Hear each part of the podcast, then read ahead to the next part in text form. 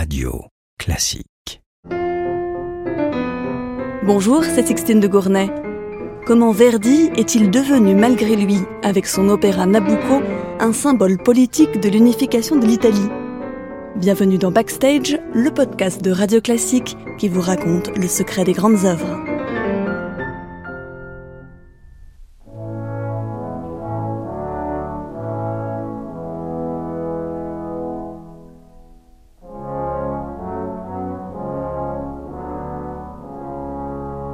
L'opéra Nabucco met en scène deux amoureux qui appartiennent à des nations rivales.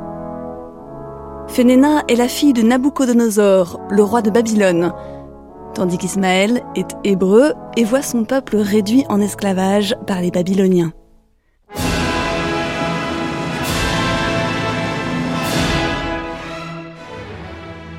Mais leur histoire d'amour n'est qu'un prétexte. Le vrai sujet de l'opéra, c'est le rapport au pouvoir à travers trois personnages. Le roi Nabucco, qui donne son nom à l'opéra, est un tyran mégalo qui bascule dans la folie. Abigail, née esclave, voit le pouvoir comme une revanche sociale et elle est prête à tout pour y parvenir. Fénéna, enfin, est la seule à avoir un usage raisonné du pouvoir. C'est un moyen, pas une fin. Devenue reine, elle libérera les Hébreux. Cet opéra centré sur le pouvoir et la quête de la liberté va bientôt devenir un véritable symbole politique.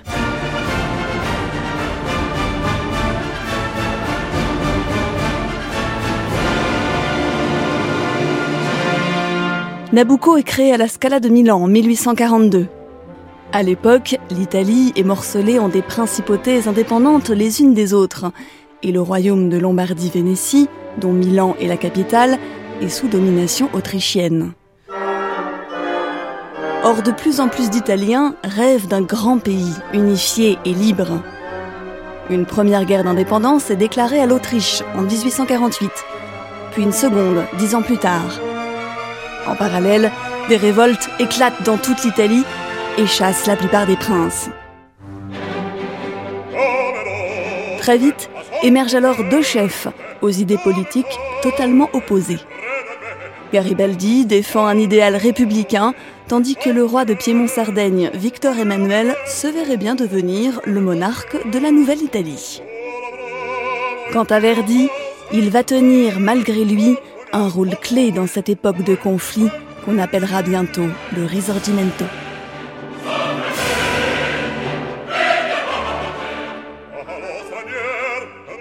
Depuis dix ans, les opéras de Verdi montrent souvent un peuple se défendant contre un envahisseur, les armes à la main. Même s'ils changent de sujet à partir de Louisa Miller à la fin des années 40, ces opéras précédents continuent d'être joués dans toute l'Italie. Dans le contexte de l'époque, Attila, Hernani, la bataille de Legnano et bien sûr Nabucco résonnent donc comme des opéras patriotiques. Les airs de bravoure se font guerriers, les chœurs soulèvent l'enthousiasme et les mots patrie et liberté reviennent souvent. La musique de Verdi galvanise les foules. On voit fleurir sur les murs des graffitis Viva Verdi Un hommage à son génie musical Pas seulement. Derrière le nom du compositeur, se cache un acronyme politique. Victor Emmanuel, roi d'Italie. V-E-R-D-I, Verdi.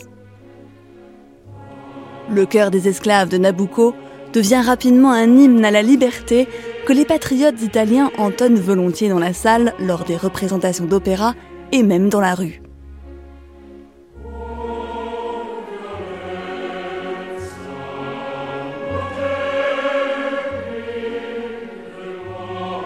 L'histoire ne manque pas d'ironie quand on sait que Verdi avait dédié la première publication de la partition de Nabucco à une princesse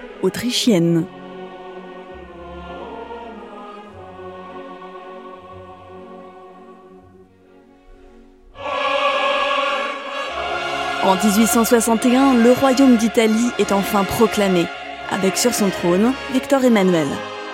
Le pays doit maintenant reconstruire son économie et unifier son peuple autour d'un projet commun. Pas évident quand on sait que beaucoup de soldats étaient partisans de la République pendant le conflit. Quelle figure pourrait bien les rassembler Le Premier ministre Cavour se souvient alors de l'amour des Italiens pour l'opéra et du rôle symbolique de Verdi. Il propose au compositeur de se présenter au Parlement. Cette même année 1861, Verdi est donc élu député. Mais il se lasse vite de la politique et ne se représente pas pour un deuxième mandat. Il préfère se concentrer sur sa propriété de Santa Gata, où il développe ses idées agricoles et des œuvres philanthropiques. Il continue bien sûr de composer des opéras et offrira encore au public Aïda, Don Carlo, Othello et Falstaff, avant de mourir en 1901 à 87 ans.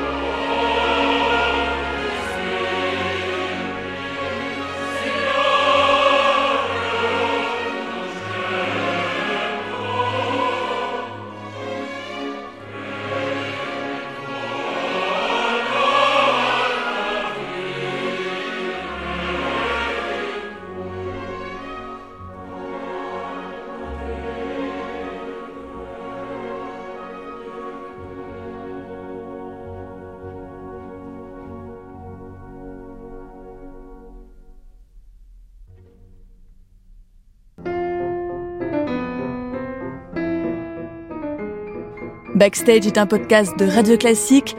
Dans le prochain épisode, Jean-Michel Duez vous parlera des Pêcheurs de perles, l'opéra de Bizet.